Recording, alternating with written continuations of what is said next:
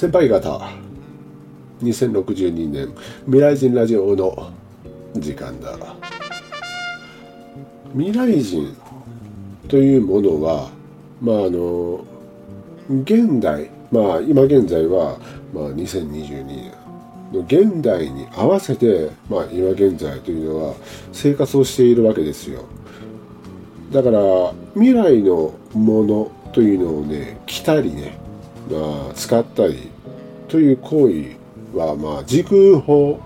に転職するからまあ禁止されているわけですよ、見つかったらとんでもないことになりますからね。世界世間の注目を浴びてねあの私がモルモットみたいになりますからね。捕まえてね。捕まってね。まあだからその現代に合わせたものというのを利用はしてはいるんですけど例えばね髪の毛を切ったりするのも現代のお店に行って切っているわけですよ。それでねまあ未来人ももちろんその現代に合わせてね現代風のその髪型に合わせてそのかっこつけたいもんだからまあいろいろその髪型っていうのをね、まあ、調べてそれである程度有名なその美容室みたいなところにまあ最初の方は行っていたわけですよ。ね、でカリスマ美容師とかいるじゃないですか。うん。なるほど。カリスマ美容師に頼んだらその現代のそのかっこいいと言われているようなその髪型になるんだ。ということでね。まあ今も、うん、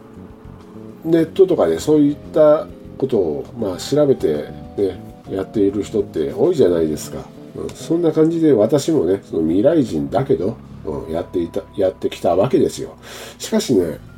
いろいろ私の性格に合わないことが出てくるわけですね。まず電話でね、まあネットとか電話でね、予約をするわけですよ。都合がいい日というので、で、その空いているその予約というのを確保しなければいけないわけですよ。うん、で、ようやくその確保できた日にちと時間というのをね、私の都合に合わせるではなくもうあっちの都合に隙間というのを狙ってねあの行かなければいけないわけですね。で例えばねカットとかあとはカラーとかまあいろいろあるじゃないですか、うん、で大体カットでねその予約してそんで受付に座って一時待待たないといけないわけですよ。それでもね予約しまあその日によってそのスムーズにね行けばいいんだけどスムーズに行ってもその5分とか10分待たないといけない時もあるわけですね。その予約してもね30分とか待たないといけない前の客がまだ終わってないとかだからね、うん、1時間待つこともあるわけですよ、うん、ほんでようやくねあのお通しみたいなことをされてねでまあその店によっては最初にシャンプーをしたりまあ、カウンセリングみたいなのもしたり、それで、ようやくそのカットが始まるわけですね。うん、で、カットも結構長いわけですよ。時間が。30分とか40分とか、長い人は50分とかかかるわけですね。その腕にもよるわけですね。なんか初心者っぽい人、まあ見習い ?20 代のが前半？うん、ようわからんのですけど、まあそういった人というのは時間がかかるわけですね。ちょっと遅いわけですよ。ほんで、まあ、カラーとかもするじゃないですか。うん、で、またシャンプーとかもするじゃないですか。ちょっと流したりしてね。で、カラーも終わって、で、ドライして、で、いろいろやってたら3時間とかかかるわけですよ。うん、男でもね、うん、早くて2時間とかじゃないかなと思いますね。女だったら結構長いんじゃないかなと思います。うん、3時間4時間とかもう本当当たり前の世界一じゃないかなと思いますよ。うん、でね私はね基本的にカラーというのはやらないんですね。やらないけどまあ行ったらやるみたいな感じだったんですね。でようやく終わるのがまあ3時間とか経って大体ね料金も店によってバラバラなんだけどもカットとカラー合わせて1万ちょいとかなるんですね。で安いところでも7 8 0 0 0円かな、うん、そんな感じ。男でね、うん、男の場合でね。しかもその美容室でね。またあのちょっとバーバーとかにやったらねその床屋のねあのなんていうの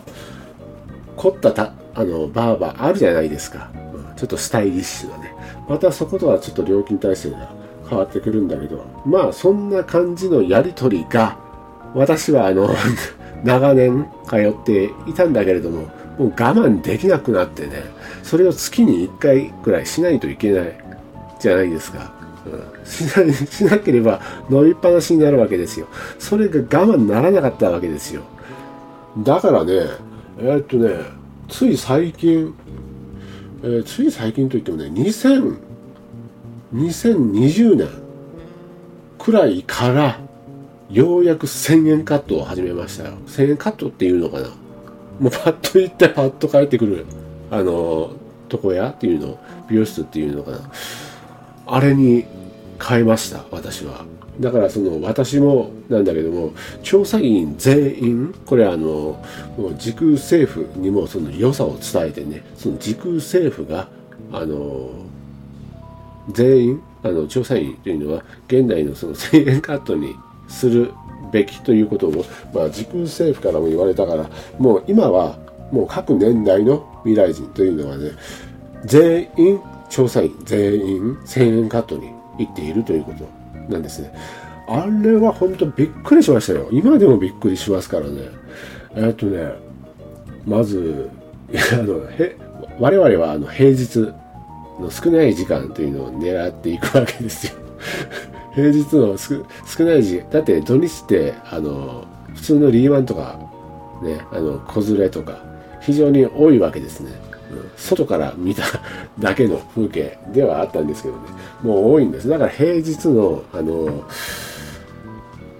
まあ少ない時間帯を狙っていくわけなんだけどね。あのまずね店に入るじゃないですか。で発見機みたいなのでちょっとしたカードを買うわけですよ、うん。千何百円入れ入れたりしてね。で、カードを買って、で、順番が書いている椅子に座るわけですよ。1番、2番、3番、4番とかね、書いてあるんですけど、大体その平日の昼間に行ったらね、誰も座ってなくて、もう美容師があの待ち構えているわけですよ。喋りながらね。だから我々あの未来人調査員が3人同時に行ってもね、3人すぐできるということなんですね。で、まあ発見機から座るまで、というのは大体30秒くらい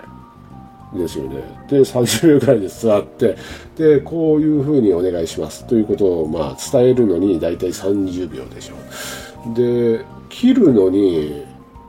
4分か5分くらいで切ってくれるわけですよ。我々、あの、男の調査員というのは、本当単純な髪型ですからね。で、あとは、あの、鏡で確認するのは普通の美容室と同じなんですね。これでいいですか？みたいな感じで、ね。で、はい、あの、ありがとうございますって言ってね。で、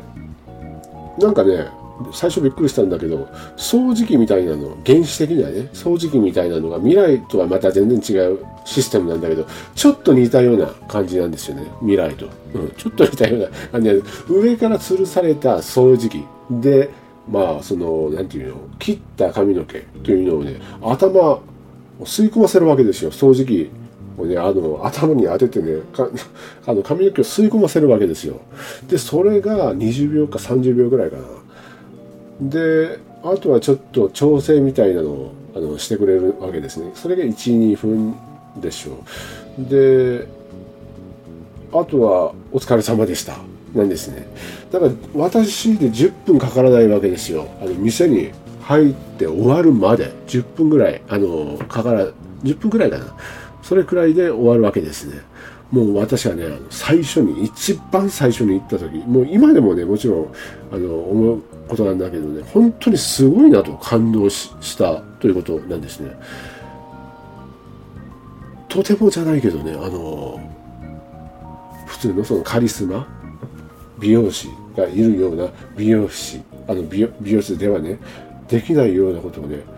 この店ではね、1000円ちょいでね、やってくれるということなんですね。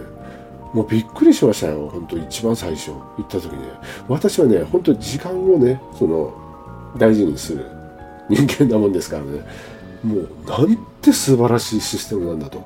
思って、もちろん、その、今でもね、あの、行かせていただいております。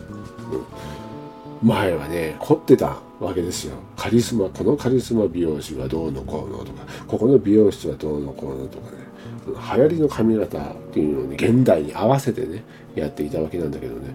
今はねほんと素晴らしいシステムとあの巡り合ってねもうほんと感動しています。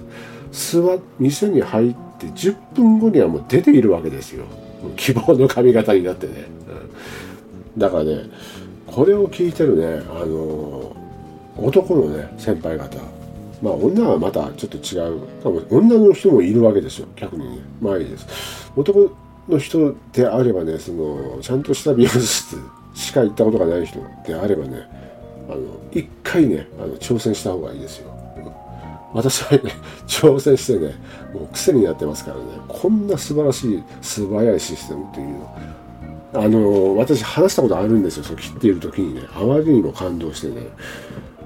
この技術というのはねあの私は思うんだけどもその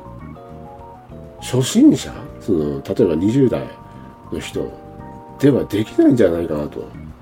思って聞いたらやっぱりできないらしいですね。ある程度ある程度その中堅からベテランクラスでなければこの時間でこのクオリティのあのカットというのはできないということを言われたからああなるほどそうなんだやっぱりみたいな感じで思いましたねだからね私はね料金が逆転してももうあの1000円ガットに行こうと思うわけですね。料金が逆転というのは、まあ、今まではその23時間でまあ丁寧に切ってもらってねまあ1万ぐらい払ってはいたんだけどもねこの10分でね1000円ちょいなんですよまあだからその10分で1万円くらいだとしてももうこっちに行く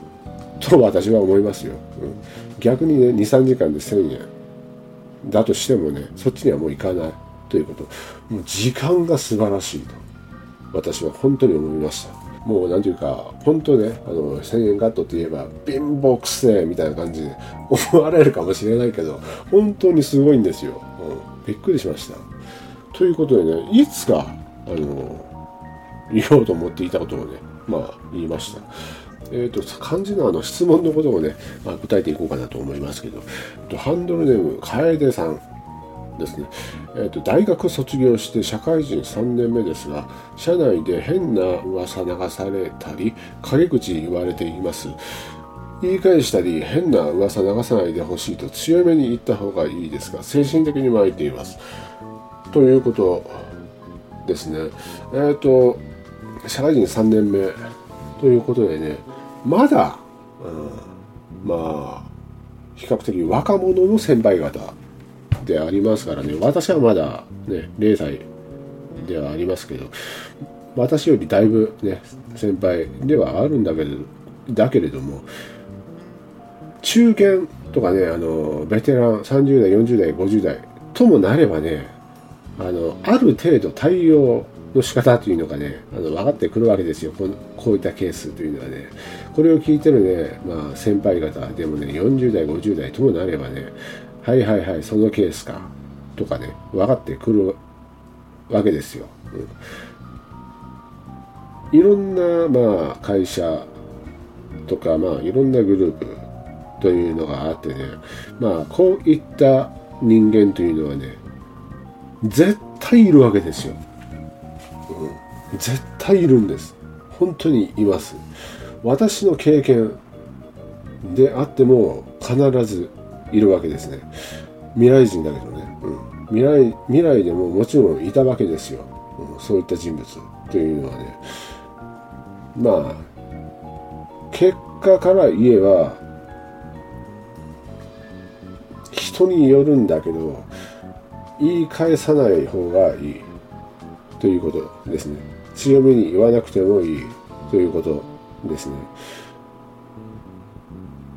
うん。どうどう今の職場というのを思っているかわかんないんだけど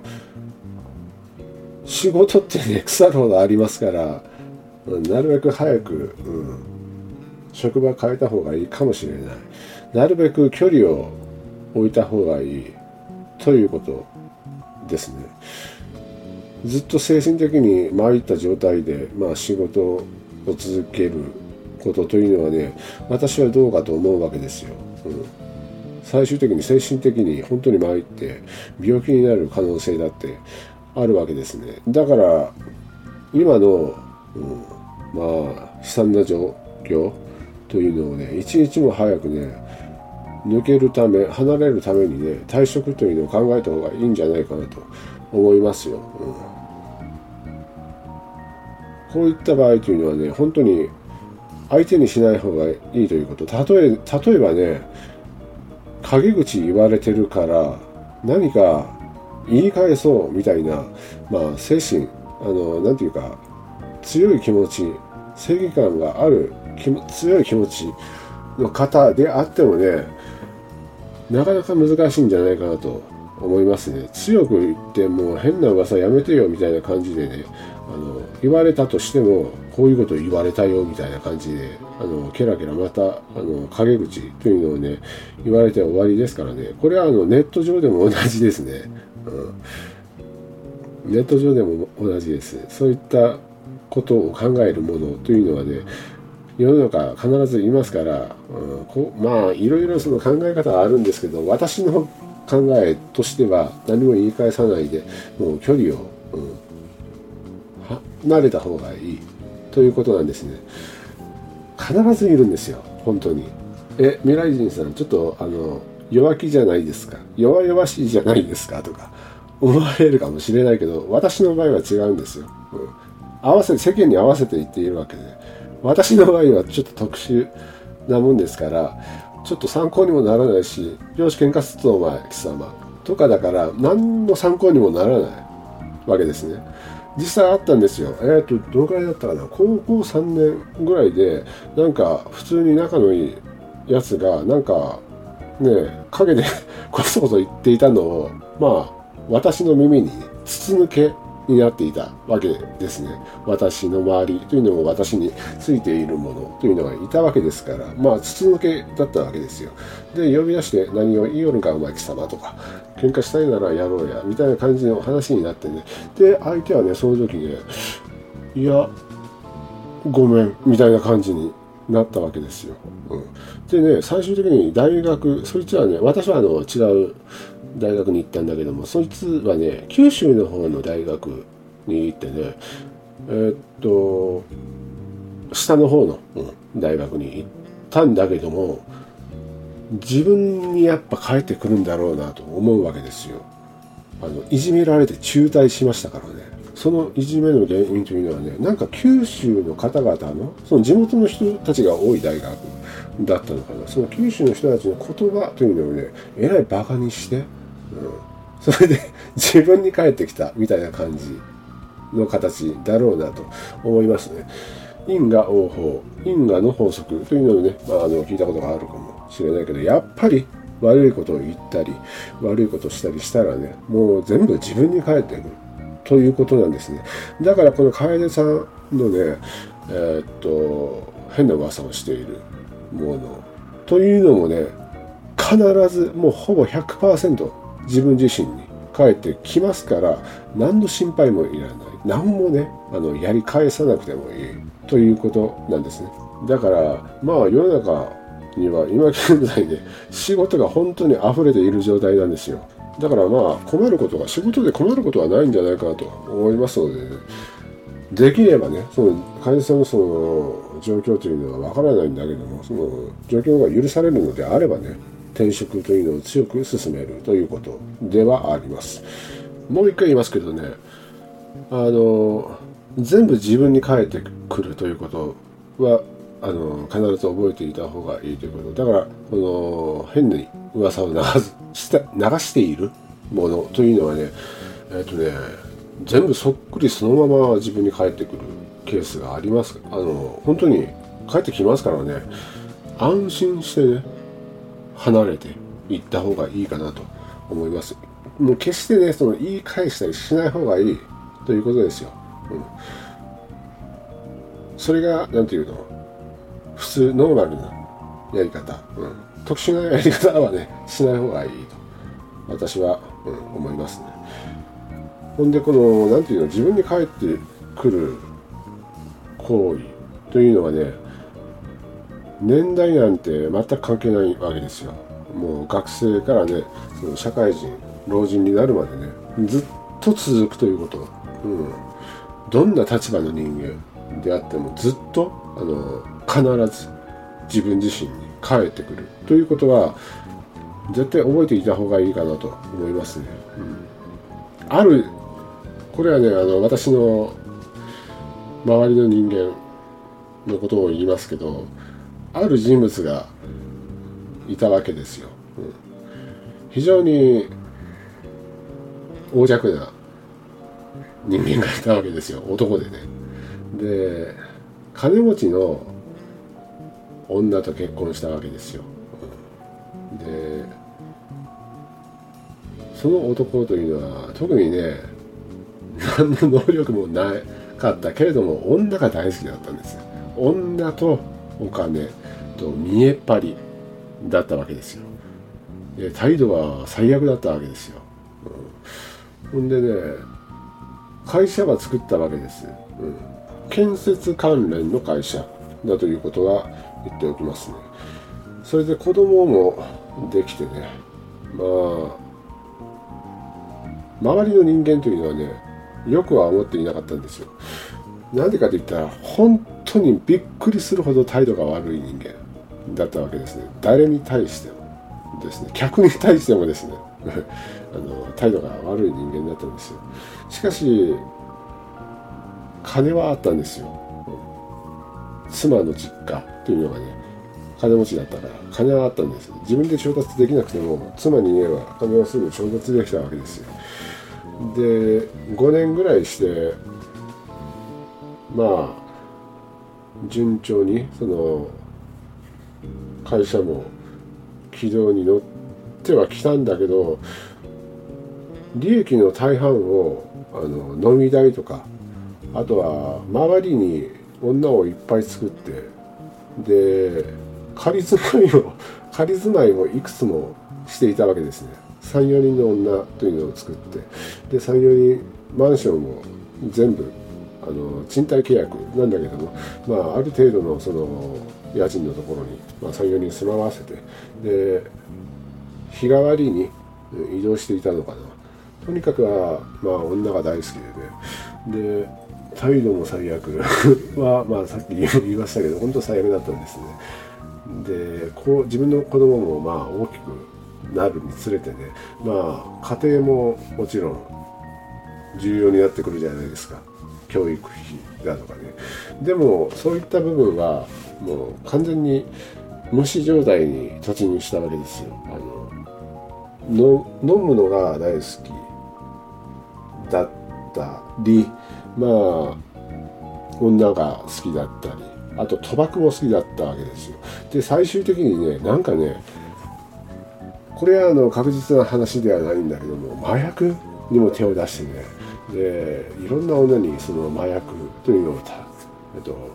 楽しんでいたのかな、うん、よくわかんないんだけどね。で会社の受付の女にも手をつけた出し始めてでいろんなその会社の OL にもその手をつけ始めてもうねかなり子供もねえー、っとねちょっと正確な数はよくわかんないんだけど自分の妻以外にあの子供というのがね10人以上作ったのかな最終的に。もうとんでもない状況にあっていたわけですよ。で最近ね会社潰れましたね、うん、えっとね離婚をした離婚が先だったのかな、うん、でいろいろまあ費用も出してたのかな。その妻の親父さんがね金持ちだったんだけどもう切れたのかな。とんでもない状況になってね会社が、うん、成り立たなくなったんだろうねと。ほとんど頼ってたんじゃないかなと、うん、思いますね。クレームもね相当来てたのかな。その会社で提供するその建物？リフォームとかもしてたのかな、うん、とんでもないなんかずさんな工事だったのかな、うん、給料も未払いとかあってたのかな？その請け負っている、うん、会社にもそのお金を納めていなかっただとかもあったり、うん、土地代も払っていなかったとかまあ要するに支払いというのがとんでもない膨大な金額だったんだけれどもまあその自分の女とかにその金を使ってねそのいろんなものを買ってやったりもしていたんだろうね。クルーザーとか高級車とかまあいろんなものを与えていたりもしたしもちろんその自分で所有もしていたんだけれどもその金というのが回らなくなってねほとんどその妻の親父さんに頼っていたのかな。最悪な状況ですよね。で、離婚を切り出されてね、でもちろんその会社も成り立たなくなってね、会社も破産して、今現在ね、えっと、闇金にも手出してたのかな。消費者金融にも手出していてね、今現在ね、行方不明です。うん。もしかしたら、やられているかもしれないということですね。まあだから、最終的にねあの現代ではよくね逃げ得とか、うん、いう人がいるんですよ。あの人の逃げ得は許さないとかね。たまに見えますよねそういった人そういったことはないんですよ、うん、必ず自分自身に最終的に帰ってくる。早かれ遅かれね、うん、どのくらいで帰ってきますかとかね。あ のそれはあの人によるんですよ。でも必ず帰ってくるんですね。だからまあ因果の法則というのはね100%にしか確率で、うん、自分自身に返ってくるから、うん、これを聞いてる方はねまあそういった境遇に立たされていたのであれば、うん、安心されていいんじゃないかなと思いますね、うん、逆にね私が原因でやらかしてしまった。とかの人もいるんじゃないかなと思うんですよ。あの人を困らせてしまったと。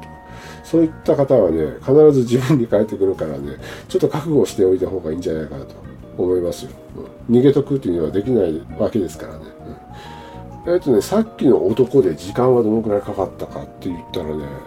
あとちょっと待ってください。9年。9年だ。うん。9年かな。うん、正確。正確かな ?9 年かな ?10 年かなうん。まあそのくらいです。だから時間、その 自分に降りかかってくる期間というのは人によるんですすぐ帰ってくる人もいますからね。さっき話した男みたいに命を取られる危険性も 出てくるということでね、本当に気をつけなければいけないということですね。だからこの楓さんというのはね、うん、さっきも言いましたけど、距離を置いたら一番いいんですよ。うん、相手にしないことです。うん、いくらでも周りというのは仕事の環境がありますからね、今現在の状況というのはね。若いしですね。だから楓さんだけではなくてね、これを聞いている方で、まあそういった経験というのがね、ある人というのはね、結構いると思うんですよ。ほぼ全員あるんじゃないかなと、私は思います。まあだからそういった状況に立たされているのであれば、距離を置くことですね。学生であっても距離を置くこと、社会人であってもその距離を置くことをうん、考えていてください、うん、考えてください。それで実行することです、うん、最終的にねなるべく早い方がいいということ。精神参るよりね、うん、早く対策に出た方がいいということですね。それではもう今日はこの辺で終わります。それでは先輩方また。